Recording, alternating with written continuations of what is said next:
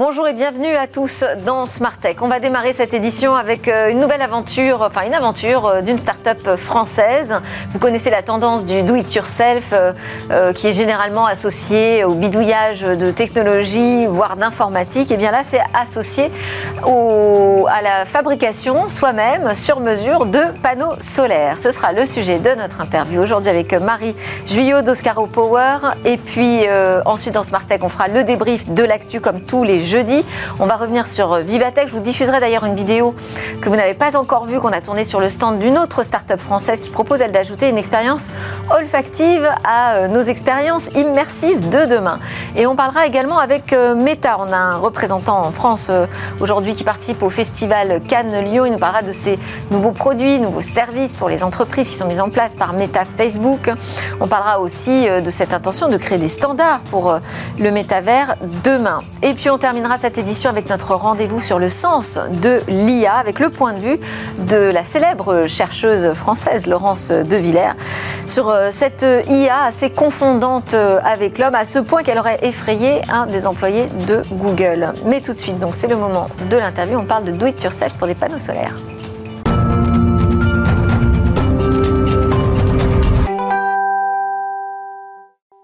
Alors, on connaît euh, depuis euh, quelques années maintenant Oscaro, le vendeur de pièces détachées pour euh, les voitures. On connaît peut-être moins ce même modèle qui est appliqué aux panneaux solaires. Bonjour Marie Juillot. Bonjour. Merci d'être avec nous. Vous êtes la directrice générale de cette entreprise qui s'appelle Oscaro Power.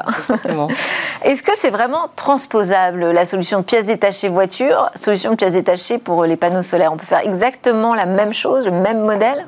Alors, on part vraiment de la même valeur. Qu'est-ce qui était le fait de, rendre accessibles les, pièces auto euh, aux particuliers dès, 2004 C'était de, démocratiser euh, le fait que le particulier pouvait économiser, euh, gagner du pouvoir d'achat en réparant sa voiture lui-même. Tout en ne lésinant pas sur la qualité des pièces. Et donc c'est vraiment la, partir sur les mêmes valeurs euh, que euh, Oscar Power a été créé. Il y a combien de pièces, je ne sais pas, pour fabriquer euh, des panneaux solaires? Enfin, en tout cas, pour les installer chez soi Il n'y en a pas tant que ça.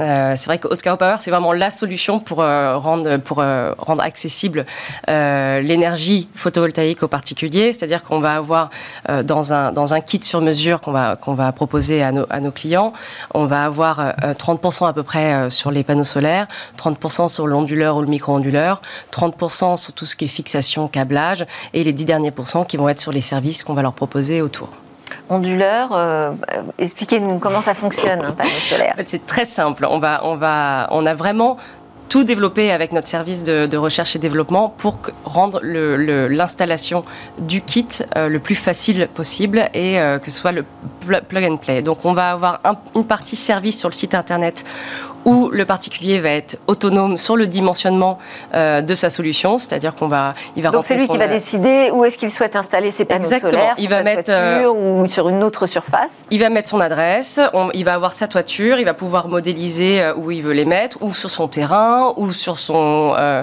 sur son abri de, de, voiture. Et après, par la suite, ça va lui faire son panier et il va pouvoir euh, immédiatement euh, acheter son, son, kit complet qu'on va lui livrer.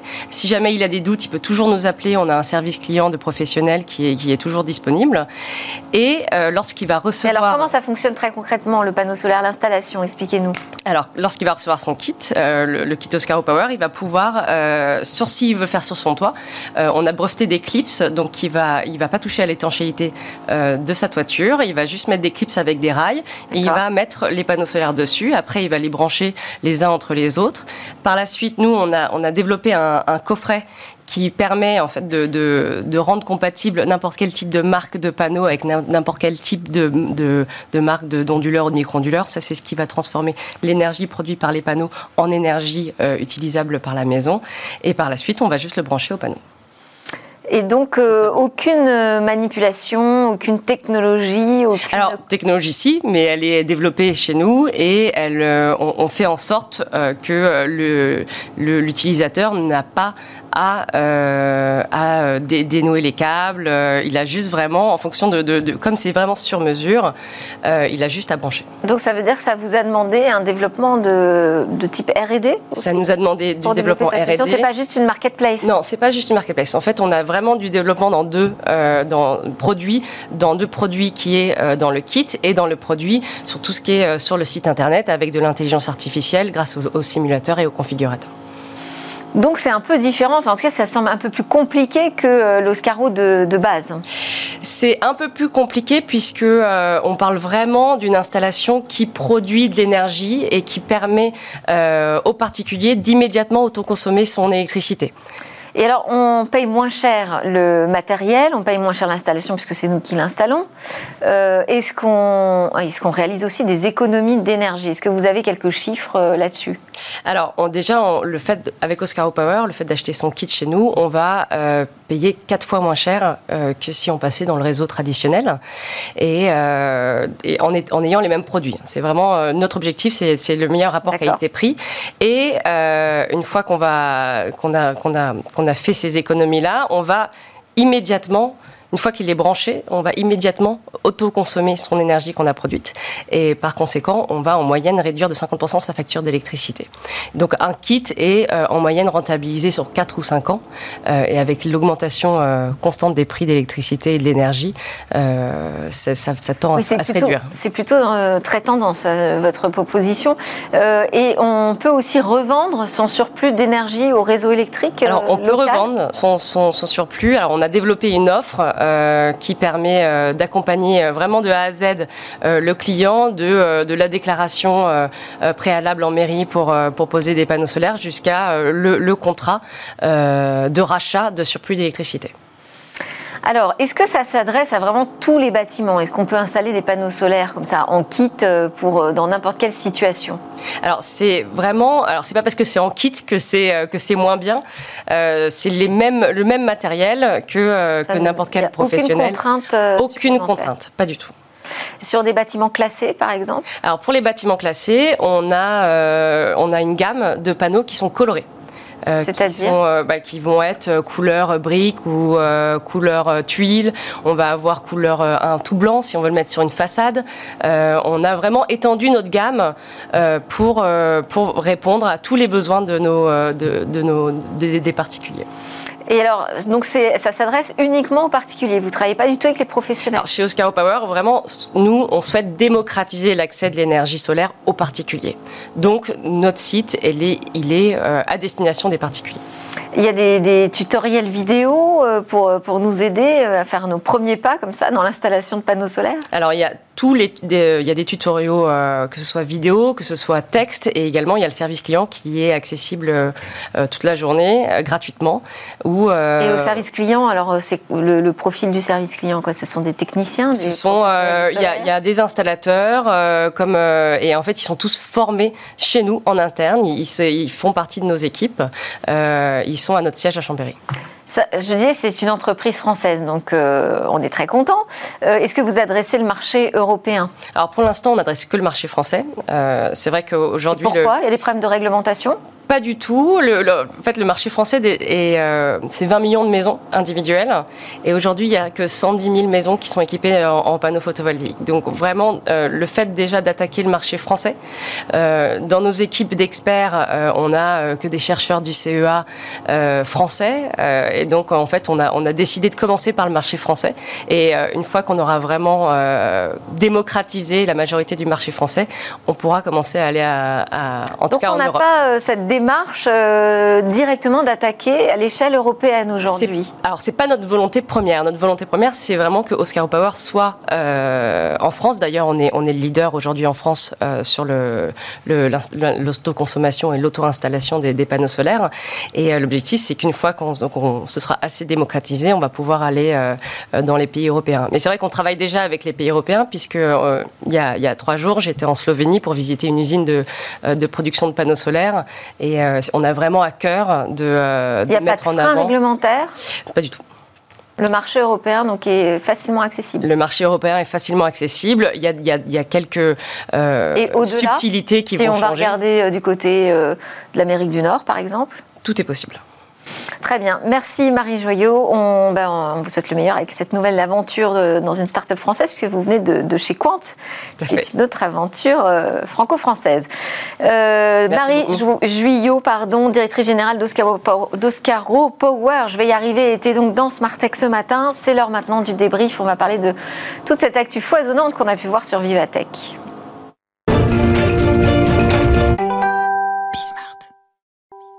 Alors c'est parti pour le débrief aujourd'hui avec Alain Staron à mes côtés en plateau, président d'Artifil.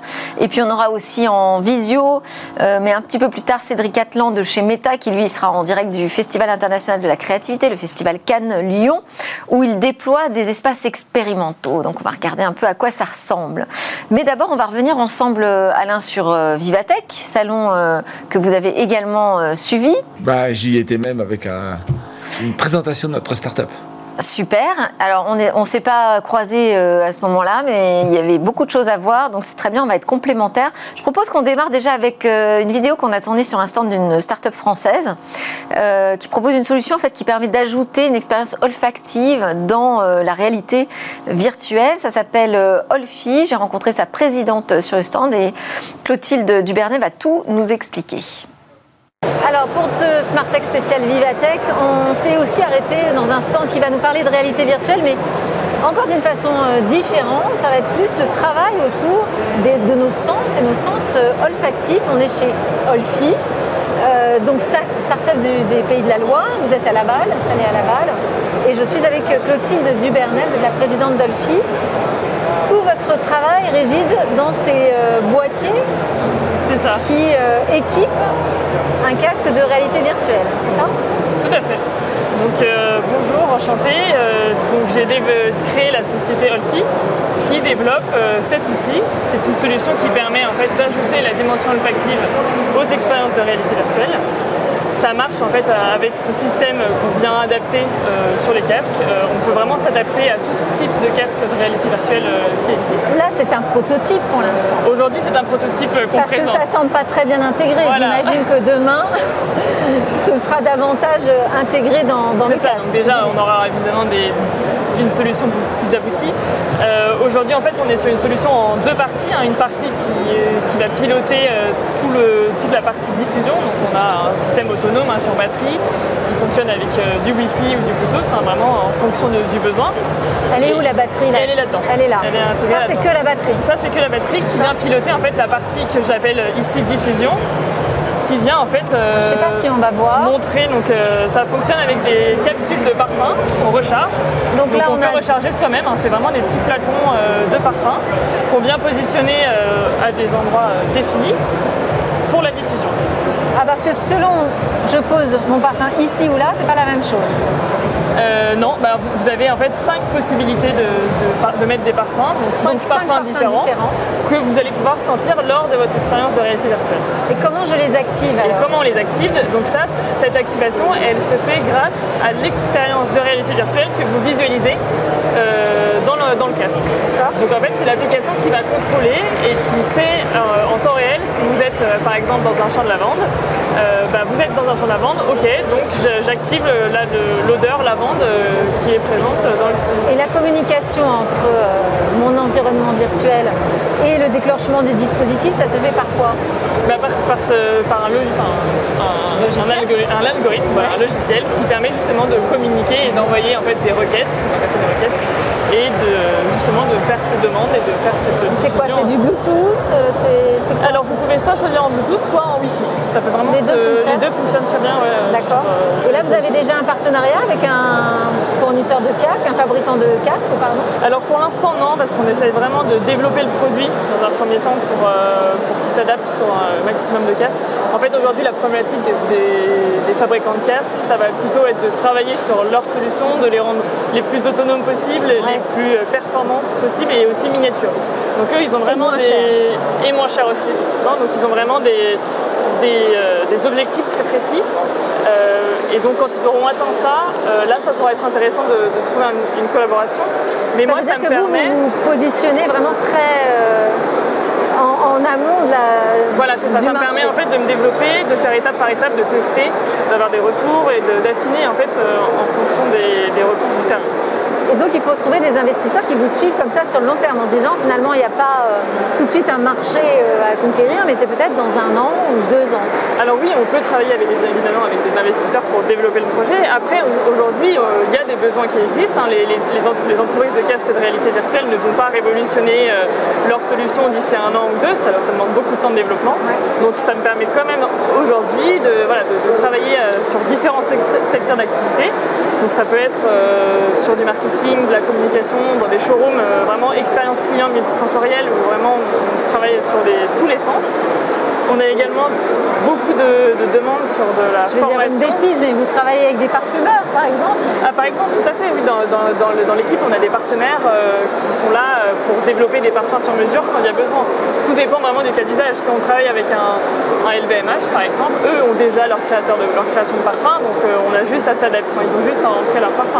C'est un dispositif que vous rajoutez dans leur... C'est ça. Mais sur d'autres cas d'usage, on va vraiment développer des parfums sur mesure complexes euh, pour, répondre aux besoins. Donc ça veut dire que chez Olfi, euh, vous avez euh, des parfumeurs, enfin des nez qui travaillent avec vous? Alors ils ne sont pas directement dans la société, mais on a des partenariats tout à fait avec des nez. des, ingénieurs chimistes également qui, sont capables, c'est très complémentaire, hein, de, créer vraiment toutes les odeurs qu'on veut en fait. Et c'est un dispositif qui est plus simple à embarquer qu'une combinaison, créer des interfaces haptiques finalement? Est-ce que c'est pas la première chose évidente? Tout à fait. En fait, nous, on a vraiment essayé de travailler autour du sens olfactif avec un dispositif qui est très léger. Qui est très léger, qui est embarqué pour qu'on puisse vraiment avoir une expérience nomade, qu'on puisse vraiment euh, euh, bah voilà, l'utiliser partout. Et ce qui est intéressant, c'est qu'on on, est euh, sur un casque, donc on est très local en fait au niveau du nez. Et donc ça permet de travailler sur des petites quantités de parfums, de ne pas avoir de soucis de rémanence d'odeur dans l'air, ce qu'on peut souvent trouver quand on travaille sur des gros volumes. Euh, donc voilà, ça a beaucoup d'avantages finalement. Et alors il est diffusé où le parfum? Ça sort par Et eh bien ça sort par en dessous. C'est vraiment. Parce que là, moi, quand je, quand, je, porte le casque, donc ça veut dire que ça va venir par-dessus ici, voilà, les narines. voilà, tout à fait. Exactement. Ça va pas être trop fort? Ben Non, alors on, peut régler, euh, tout à fait, on peut régler l'intensité du parfum euh, dans l'application. Parce qu'un un des, gros problèmes aujourd'hui de la VR, c'est euh, le mal de VR. On sait qu'on peut avoir mal à la tête quand on porte longtemps des casques de VR. Là, vous travaillez aussi sur cette problématique? Alors pour être honnête, euh, pas encore. Mais euh, ça, vaudrait, ça serait intéressant de voir si l'olfactif pourrait avoir un effet sur, euh, sur le, voilà, le mal de mer qu'on peut ressentir en, fait, en, réalité virtuelle.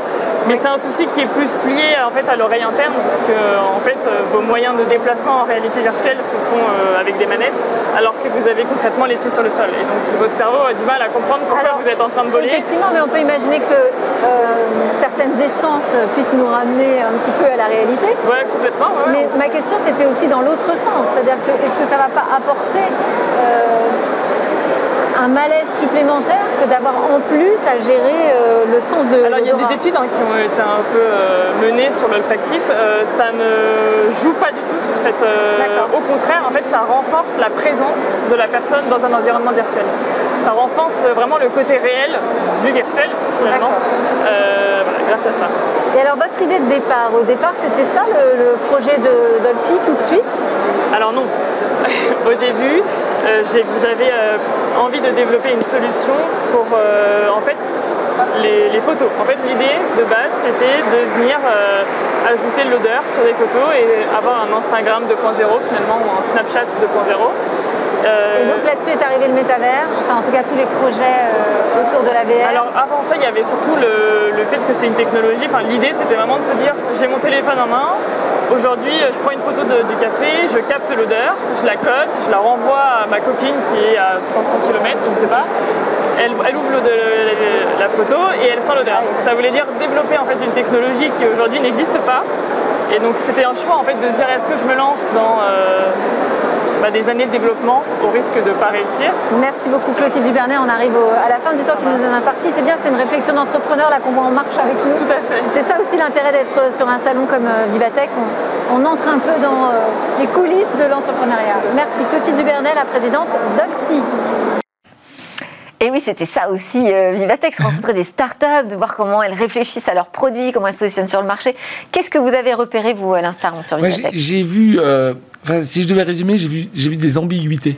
Ouais. C'est-à-dire qu'on sent qu'on se cherche un petit peu. Euh, Dans des- quel domaine on se Ah, cherche ah, Tous les domaines. Ah. Honnêtement, il y, a- il y a une grande tendance de fond, c'est le vert, le green, l'écologie. Ouais. Ça, c'est sûr que c'était à peu près partout, à l'exception très notable de Meta. Ah, mais je bah, on qu'ils aura sont- ils sont Monsieur Meta dans quelques Ils sont trompés de casting, c'était pas à Bibliothèque qu'il fallait aller, puisqu'on n'était pas, on était vraiment, tout le monde cherchait à faire de la technologie pour faire du vert. Bon, avec des vrais, des vraies avancées, des choses euh, totalement euh, bizarres. Si vous voyez, prenez la voiture, il y avait une voiture, la, la nouvelle Mégane, la nouvelle Scénic, pardon, qui est euh, au, au matériaux recyclés, et puis vous avez l'Audi totalement autonome. Et alors le truc du truc, pour qu'on en parle, c'est quand vous êtes en mode autonome, elle s'allonge de 25 cm Oui. pour allonger ses jambes. et, et à côté, vous aviez euh, Oui, mais enfin, ça, c'est le côté gadget de tous ces, de tous Oui. ces salons euh, Oui, côté- démonstration technologique. Et à côté, vous avez ces startups qui disaient euh, la, la- la meilleure voiture, c'est celle qu'on partage. Et en fait, voilà, voilà une, une innovation, enfin une, une tendance de fond. C'est pas une innovation, c'est une tendance de fond qui fait que et vous allez sur. Alors, on est en Europe, donc il y a beaucoup plus de transports en commun qu'aux États-Unis au CIS. Et la RATP avait tout un panel de startups autour de comment je diminue le trajet en voiture au profit du vélo, au profit de je gare ma voiture, etc. Donc, on sent bien que de, sur, sur l'angle de la mobilité. Alors d'ailleurs, ce qu'on peut noter, parce que euh, vous évoquez le, le CES euh, de Las Vegas, ce qu'on peut noter comme différence, c'est que c'est pas du tout un salon de l'auto, euh, Vivatech, hein, contrairement au. CES a qui joue un peu sur cette Il n'y frontière. avait que deux modèles. Ouais. Euh, Google a beau dire qu'ils avaient mis Android dans toutes les Renault. Enfin bon, on sent bien Ouais. qu'ils y sont pas vraiment. Du côté des robots, ah, voilà, donc. on donc, a vu quand même quelques nouveaux robots. Il y a quelques nouveaux robots. Alors, il y a un robot qui a deux grandes roues, qui est un peu comme un kangourou, mais ce roue, euh, il s'est cassé la figure. Donc, euh, voilà, mais c'est pas grave. Enfin, l'idée, c'est que ce sont des robots autonomes qui font de la livraison. Vous avez de l'outdoor, vous avez de l'indoor. Enfin, on sent bien que là, des robots, j'en ai compté une petite dizaine. Ouais. Dont, vous connaissez tous euh, le chien Spot de Boston Dynamics, racheté par Hyundai, à 75 000 dollars. Et le il y a un Chinois qui en fait un peu plus petit pour 15 000 euros. Donc, Ah oui, c'est en moi train j'ai de- tourné une petite vidéo avec une Itri, euh, un petit robot comme ça, qui faisait peur d'ailleurs aux équipes dans les Ah, couloirs. Donc en fait, ça se démocratise. Un, un des messages, c'est que ouais. les robots, il y en a de plus en plus, c'est de moins en moins cher. Ils sont en train de trouver leur, euh, leur mode d'application. Voilà. Euh, les, un autre, enfin, donc je disais, c'est le vert qui m'a paru euh, Ouais. un- un- très important. Euh, à commencer par Google qui a verdit tout son stand et qui dit qu'il sera euh, positif, enfin carbone neutral euh, en 2030, qu'il fait plein de trucs euh, en utilisant les données pour améliorer l'environnement, y compris la culture, l'agriculture. Je vais mieux gérer mon maïs, moi, système expert d'IA, que le paysan du coin. On va devant un, Ou en tout cas, je vais l'aider à Oui, gérer c'est différemment. déjà compliqué de mettre de l'IA et des experts en industrie, mettre des IA et des experts en agriculture, enfin des, des agriculteurs ça- qui sont pourtant eux-mêmes très geeks. Ouais. Ça risque d'être un peu plus compliqué parce que la terre, ça s'improvise pas quand même. Bon, enfin bref, ils y vont et c'est très bien. Euh, et quand on va dans cette direction, moi j'étais fasciné par tout ce qui était euh, alimentation. Euh, insectes, on les connaît tous, mais enfin, ils sont en train de construire des fermes de 16 mètres de haut parce qu'ils Ouais, veulent pas trop, impressionnant. ouais. trop de choses au sol, 16 mètres de haut. Euh, le cycle de vie, c'est 3 mois. Euh, et puis voilà, ils font de la protéine. J'ai juste été un peu saisi d'effroi, si on peut dire, quand j'ai compris que à la fin, ils les ébouillantes. Des milliards de, je sais pas quoi, tout- tout- régulièrement. Et alors, autre truc marrant, j'ai mangé des gâteaux à base d'algues, Oui. excellent.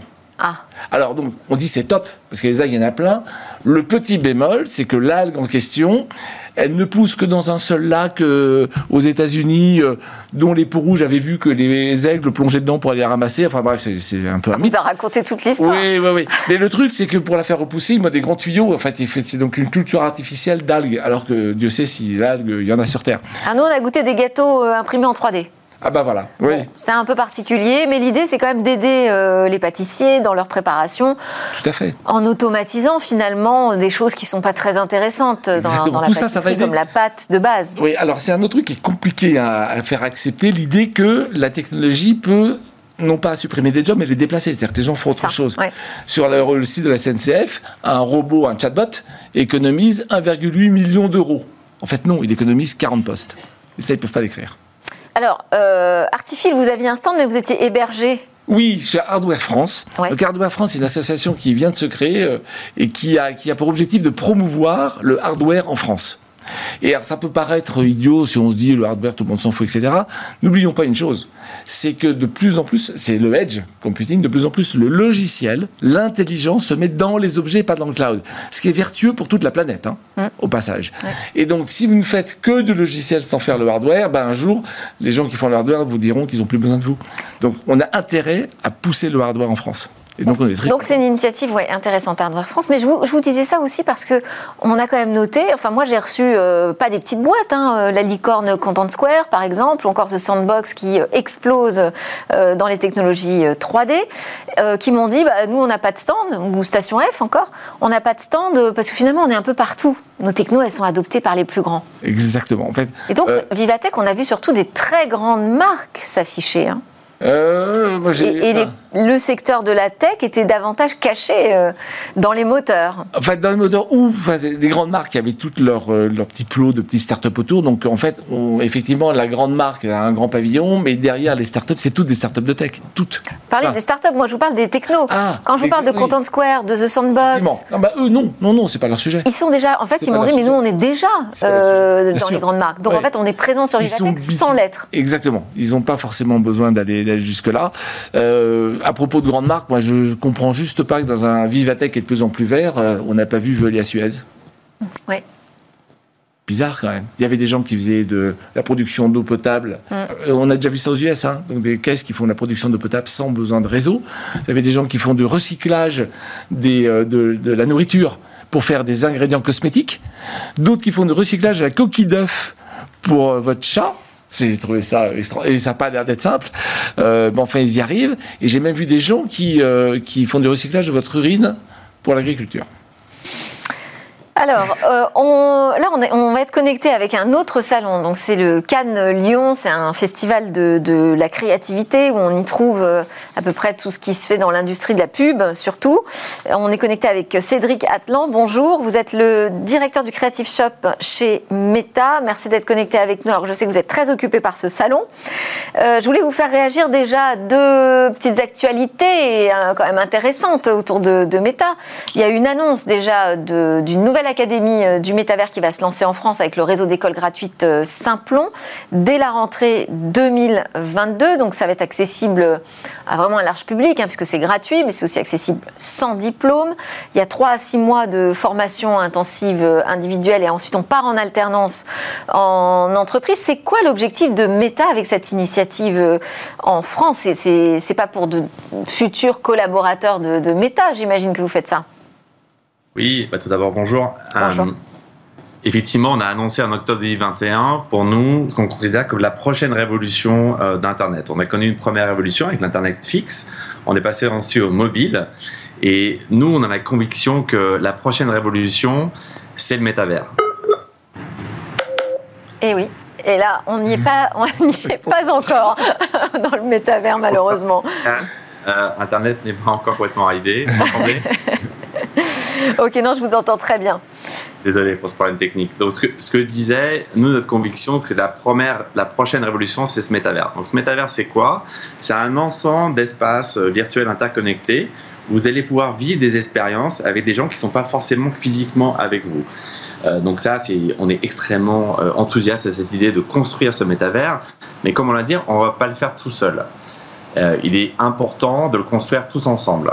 Euh, avec nos partenaires, avec des marques, avec des entreprises. Et ça va apporter des nouveaux métiers de demain. Donc c'est aussi pour ça qu'on, ce que vous évoquez est important, euh, ça va créer de nouveaux métiers. Euh, donc on a lancé cette, la semaine dernière, et ça va être ouvert à partir de la rentrée 2000, 2022, la première université du métavers. On s'associe avec Simplon. Simplon, c'est vraiment l'organisme de référence pour tout ce qui est formation numérique gratuite et inclusive. Et on est parti finalement de tout d'abord des, tensions qu'il y a aujourd'hui. Donc Pôle emploi a identifié deux tensions principales en termes de métier. Les développeurs XR. Donc un développeur XR, c'est quoi? C'est le XR, c'est l'ensemble de la réalité étendue. C'est réalité augmentée, réalité virtuelle, réalité mixte. Donc pour construire ces, ce métavers, pour construire ces idées de demain, on aura besoin de développeurs. Ça, c'est le premier métier. Deuxième métier, c'est euh, des agents pour vraiment de technique pour, pour, supporter, euh, pour supporter tout ça. Donc ça, c'est les deux premiers métiers. Alors, Donc, on va, parce que Cédric Atlan, on n'a quand même pas énormément de temps ensemble. En plus, je sais que vous avez euh, une petite contrainte horaire. Euh, on, va, on va aller plus loin dans la manière dont vous le concevez, ce métavers. Il y a aussi l'autre actualité. C'est une union avec d'autres géants du numérique pour construire les standards de demain dans ce métavers. Mais qu'est-ce que vous présentez comme expérience, là, nouvelle, comme service qui euh, présume un peu de demain sur, euh, sur euh, ce festival Cannes-Lyon? Un festival de Canyon, c'est avant tout un festival extrêmement important pour la créativité. C'est probablement le, festival le plus influent euh, pour la communication et, pour, la, pour la publicité. Donc c'est avant tout ça pour lequel on est là. On est là pour reconnecter avec nos partenaires, avec les, avec les, agences de création. Et ce qu'on présente tout d'abord, on est partenaire officiel du Métavers pour, euh, pour le festival euh, des Lions et on a un lieu physique d'expérience. Donc ce qu'on présente, c'est tout d'abord de vivre ces expériences. Parce que tous ces thèmes-là, il faut, il, faut les, il faut les vivre. Donc on a une présence physique. Je vous donne un exemple. Reels, qui est aujourd'hui en explosion sur Instagram. On a 20% des gens qui utilisent Reels.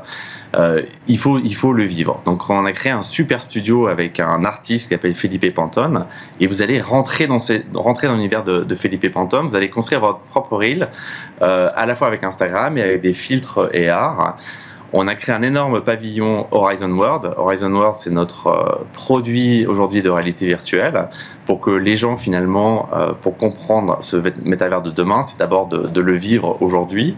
Et ce qui est possible aujourd'hui, c'est Horizon World. Donc, vous allez mettre votre casque Oculus Quest et vous allez aller sur une plage, vous allez jouer au basket, vous allez rencontrer des gens. Euh, et on a des annonces, des choses qu'on a pu construire avec les marques. Donc, on a annoncé euh, hier euh, les deux projets, un projet avec Mini euh, dans, le, dans Horizon World, un projet avec la marque Fender, la marque historique et la marque symbolique de tous les guitaristes, qui seront un des premiers à rentrer dans, dans cet univers d'Horizon World. Merci beaucoup Cédric Atlan. On n'a pas le temps d'en dire davantage. Euh, bon, alors si on veut voir à quoi ça ressemble, il euh, faut se précipiter parce que le salon euh, s'arrête demain, vendredi. Et on n'a pas le temps, Alain, de commenter cette aventure des métavers. Mais alors je crois qu'on a le temps. Hein. La leçon, c'est qu'il faut d'abord expérimenter pour savoir vraiment à quoi ça pourra ressembler. Merci Cédric Atlan, directeur du Creative Shop chez Meta. Et merci Alain Staron, président, cofondateur d'Artifil. Juste après la pause, on va s'intéresser à ces intelligences artificielles qui pourraient demain être douées de conscience ou pas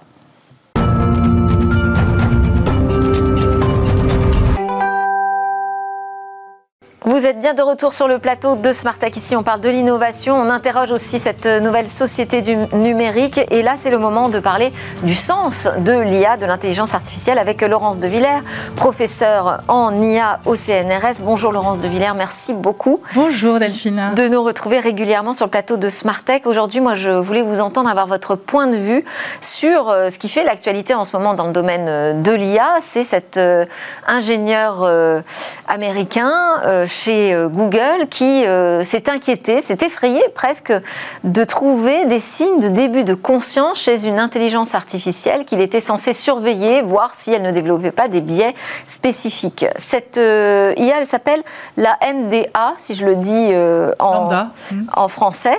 elle a pour objectif, enfin en fait, elle a pour objectif de travailler sur le langage, de permettre à des chatbots de converser de manière intelligente et confortable avec les humains. Mais là, visiblement, l'expérience est allée un peu trop loin. Alors, quel est votre regard sur cette actualité? Alors tout d'abord, il faut un peu expliquer ce que c'est que lambda. Donc c'est une modélisation du langage où en fait la machine est nourrie de conversations des humains. Donc elle apprend en fait à prédire une réponse à la question que vous allez poser à partir de milliards de données, hein, d'énormément de corpus de conversations. Et donc elle peut tomber très juste et même vous surprendre. Donc ça, c'est de facto par le biais statistique qui est celui d'avoir appris en fait euh, l'ordre des phrases dans tous les sens et sur des milliards de données, dans beaucoup de contextes. Donc vous imaginez bien. Et donc c'est cela qui donne à la machine cette puissance en fait de possible. Et là, on est face à euh, un modèle de langage qui est aujourd'hui le plus avancé au monde a priori. Avancé au monde. Alors attendez. Entraîné ah, attendez, attendez. Il y a plusieurs niveaux. Il y a le niveau d'algorithme et puis euh, la taille des données qui sont utilisées euh, pour euh, l'entraîner. Et l'optimisation de cet algorithme. Donc on dirait qu'il y, y, a trois grandes dimensions. Alors certes, on utilise dans ces lambda et ce qu'on appelle les transformers, qui sont les derniers euh, systèmes d'apprentissage machine profond euh, qui sont connus depuis 2017. Euh, ces nouveaux systèmes, on en voit, on les voit arriver depuis 2020-2021. Vous voyez, c'est très récent. Et Lambda a ceci de particulier qu'ils ont fait un travail non pas de génération, parce que c'était avant tout pour la traduction que c'était utilisé et la génération de texte.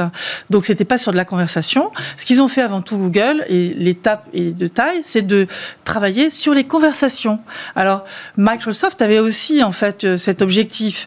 Donc, il y a deux utilisations de cela. Soit on fait cette énorme machine qui vous parle comme un inhumain, hein, parce que c'est tellement d'humain en même temps dont on a utilisé la conversation que ça n'a plus aucun sens. Il n'a pas d'histoire, il n'a pas de famille, il n'a il a rien, ce truc. Il est juste plein de traces de conversation. ok? Donc, c'est quasiment inhumain.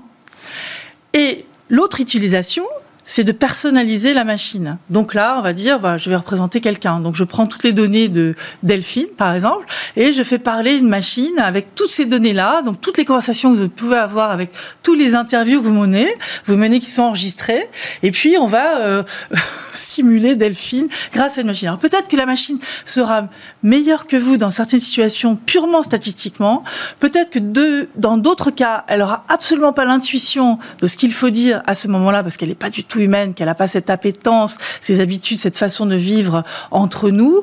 Donc elle est capable d'enchaîner des sujets un peu bizarrement pour un humain. Et donc c'est ça ces machines. Et donc cette faculté d'imiter extrêmement bien, peut-être d'ailleurs mieux que certains humains. Le, fait justement qu'elle puisse être personnalisée, ça donne des attributs. Euh, c'est exactement ça. C'est cette anthropomorphisation, anthropomorphisation, sorry, qui est cette projection de capacité sur les machines parce qu'elles utilisent notre langage, qui fait qu'on va leur prêter des sentiments, leur prêter une conscience, leur prêter une intériorité. Et quand je parlais de cette deuxième façon de faire personnification, c'est soit avec des données de quelqu'un de vivant, de quelqu'un d'imaginaire et de quelqu'un de décédé. Et on voit des premières applications comme ça. Et donc, il faut quand même se dire la chose suivante, c'est puisque ces machines sont des sortes de puzzles, de Lego qui sont capables de générer des phrases qu'elles n'ont jamais vues dans le corpus, par combinaison de mots et de morceaux de phrases, eh bien, elles peuvent parler à la place de quelqu'un et il n'aura jamais tenu ses propos. Donc c'est de l'usurpation d'identité simple pour quelqu'un de vivant ou quelqu'un de décédé. Alors il y a quand même un, point intéressant qui est soulevé euh, euh, dans cette affaire, c'est que finalement euh, l'ingénieur en question, qui, qui semble s'être attaché presque hein, à son modèle de langage qu'il entraînait, il réclame des droits pour cette IA. Il, réclame notamment l'idée qu'on lui demande l'autorisation avant de lancer des expérimentations sur elle. Écoutez, on est sur euh, une espèce d'affabulation dont j'ai peine à croire, n'est-ce pas? Donc, soit effectivement ce euh, jeune, euh, jeune ou moins jeune d'ailleurs, qui a été prêtre, je crois, avant, être quelqu'un d'assez particulier, qui a développé une relation particulière. Et dans ce cas-là, je dirais que Google même. ne travaille pas bien. Parce qu'on doit travailler en équipe, on doit former les gens sur l'éthique, notamment lorsqu'on travaille avec des objets comme cela. On a vu récemment d'ailleurs que Google avait justement renvoyé un hein, timide Gebrut, euh, d'autres euh, et d'autres chercheurs euh, de d'IA éthiques chez Google. Et donc c'est pas très sain. Donc ça, c'est très dérangeant. C'est-à-dire que c'est la dérive qu'on voit là, soit ils n'ont pas anticipé, ils n'ont pas vu, et donc ils ne forment pas leurs ingénieurs en interne, soit c'est du buzz et du marketing pour la marque, parce que même quand on parle assez mal de quelque chose, on en parle quand même, et cela sert la marque. Alors d'autre part, ce que je voudrais rajouter, c'est que là, on parlait du niveau sensible et de conscience, et c'est pour ça qu'il voulait pour avoir le consentement de la machine. Lorsque j'ai parlé la dernière fois avec Yann Lequin, et puis avec Blaise Akera, Ikera Arcas, qui est donc vice-président Google, et euh, donc Yann Lequin, qui euh, travaille sur euh, l'IA, l'intelligence artificielle au niveau mondial qui est prix Turing, chacun des deux m'a dit que la machine allait se transformer comme cela. Hein, allez, il, y avoir, il va y avoir une émergence. Pour l'un, c'est on est sur une rupture en fait technologique et on va arriver à autre chose. Hein. Et je lui dis attention, là c'est une métaphore vous êtes en train de faire évidemment. Et elle me dit ah pas forcément. Et Yann Lequin dit la même chose. Pas forcément avec les mêmes. Euh, Comment vous l'interprétez? Je l'interprète par euh, euh, c'est un rêve, un fantasme? Plusieurs idées, alors euh, comme Elon Musk, hein, que l'on voit un peu dans une espèce de science-fiction technologique. Qui a un peu dérapé de la, de la vie euh, réelle et normale. J'ai l'impression que nos grands acteurs en intelligence artificielle ont cette tendance aussi, et je pense que ce n'est pas souhaitable pour le bien-être de la société et des citoyens qu'ils euh, aient cette posture. Merci beaucoup Laurence de Villers. Effectivement, euh, ce qu'il faut retenir, c'est l'importance de travailler sur l'éthique éthique quand on touche à ces sujets. Laurence de Villers, professeure en IA au CNRS. Merci à tous de nous avoir suivis. C'était Smart Tech. On a couru après parce qu'on avait énormément de sujets passionnants. Je vous dis à demain. Je vous retrouve pour la grande interview demain.